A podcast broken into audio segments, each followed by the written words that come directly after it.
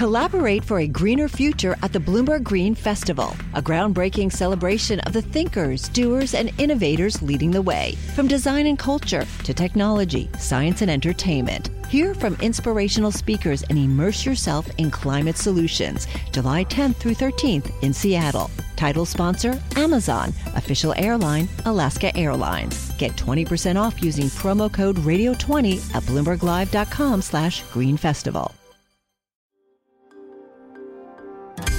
Le entregamos todo lo que necesita saber para comenzar el día. Esto es Bloomberg Daybreak para los que escuchan en América Latina y el resto del mundo.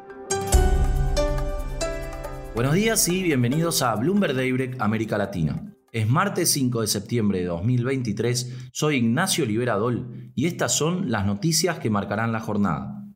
Hoy tenemos buenas y malas noticias sobre China y Estados Unidos y un efecto inesperado del fenómeno El Niño en el mercado de bonos de Chile.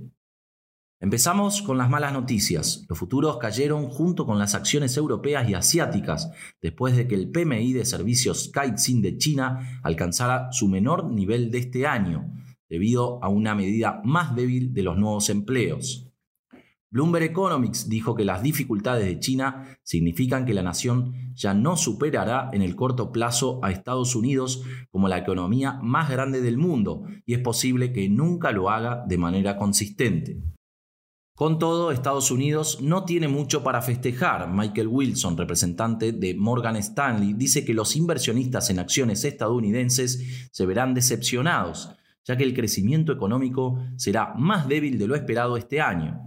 A JP Morgan también le preocupa que los compradores se hayan vuelto demasiado confiados o complacientes. Y según el Citi, el posicionamiento en futuros y en ETF la semana pasada mostró menos convicción.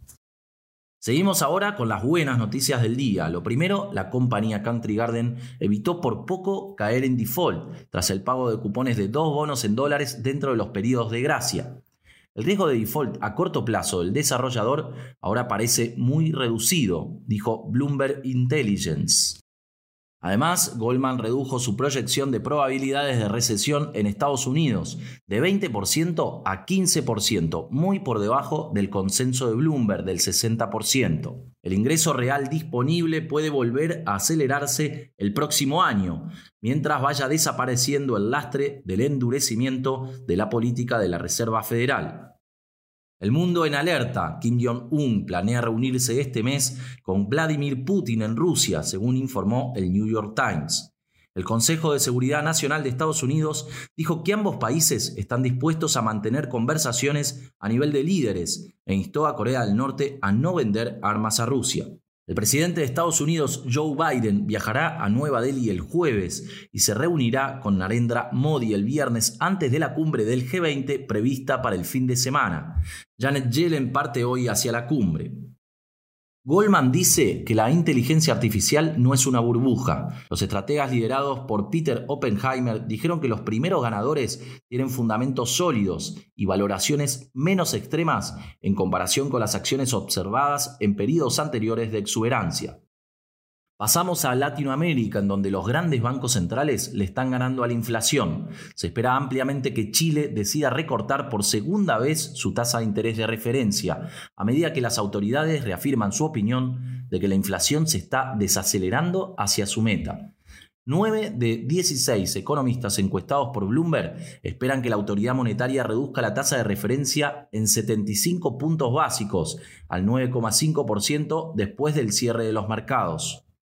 Sin embargo, un sondeo de mercado de Bloomberg News reveló que algunos efectos puntuales sobre el IPC local están creando una interesante oportunidad de inversión de corto plazo. Eduardo Thompson, jefe de la oficina de Bloomberg News en Santiago, nos cuenta más. Desde hace algunos años estamos haciendo desde Bloomberg News en Chile una encuesta mensual con operadores y traders del mercado de renta fija.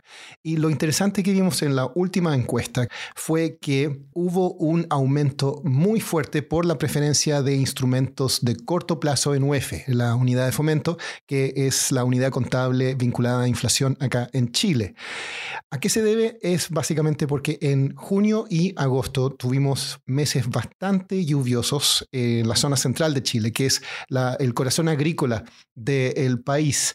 Esto es ocasionado en parte por el fenómeno del niño y calentamiento global lo que hizo fue dañar muchas cosechas, eh, en particular de papas. En, la Sociedad Nacional de Agricultura en su momento dijo que los daños eran hasta de mil millones de dólares. Y esto elevó los precios de las hortalizas, como te decía, de las papas.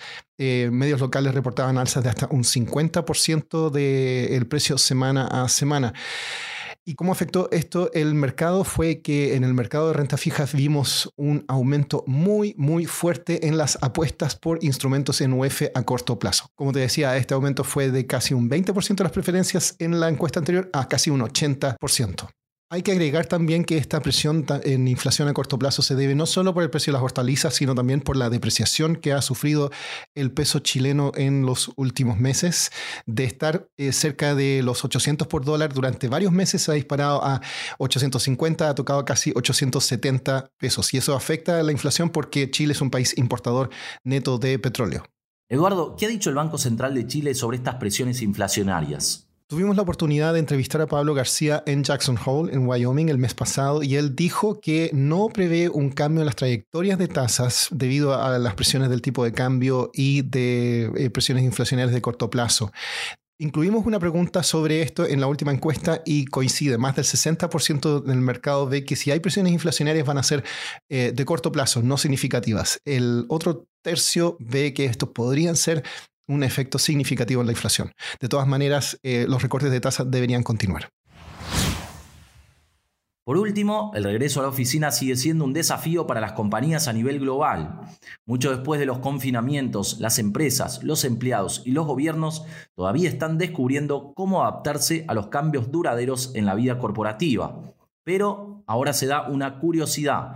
Los trabajadores asiáticos y europeos regresan a las oficinas a un ritmo más rápido que los estadounidenses. Esto es todo por hoy. Soy Ignacio Liberadol. Gracias por escucharnos. Para conocer todas las noticias que necesita para comenzar el día, revise Daybreak en la app Bloomberg Professional, donde puede personalizar las noticias que desee recibir. También puede suscribirse a la versión solo audio en Spotify, Apple Podcasts o la plataforma de su preferencia. Eso es todo por hoy. Escuche de lunes a viernes Bloomberg Daybreak.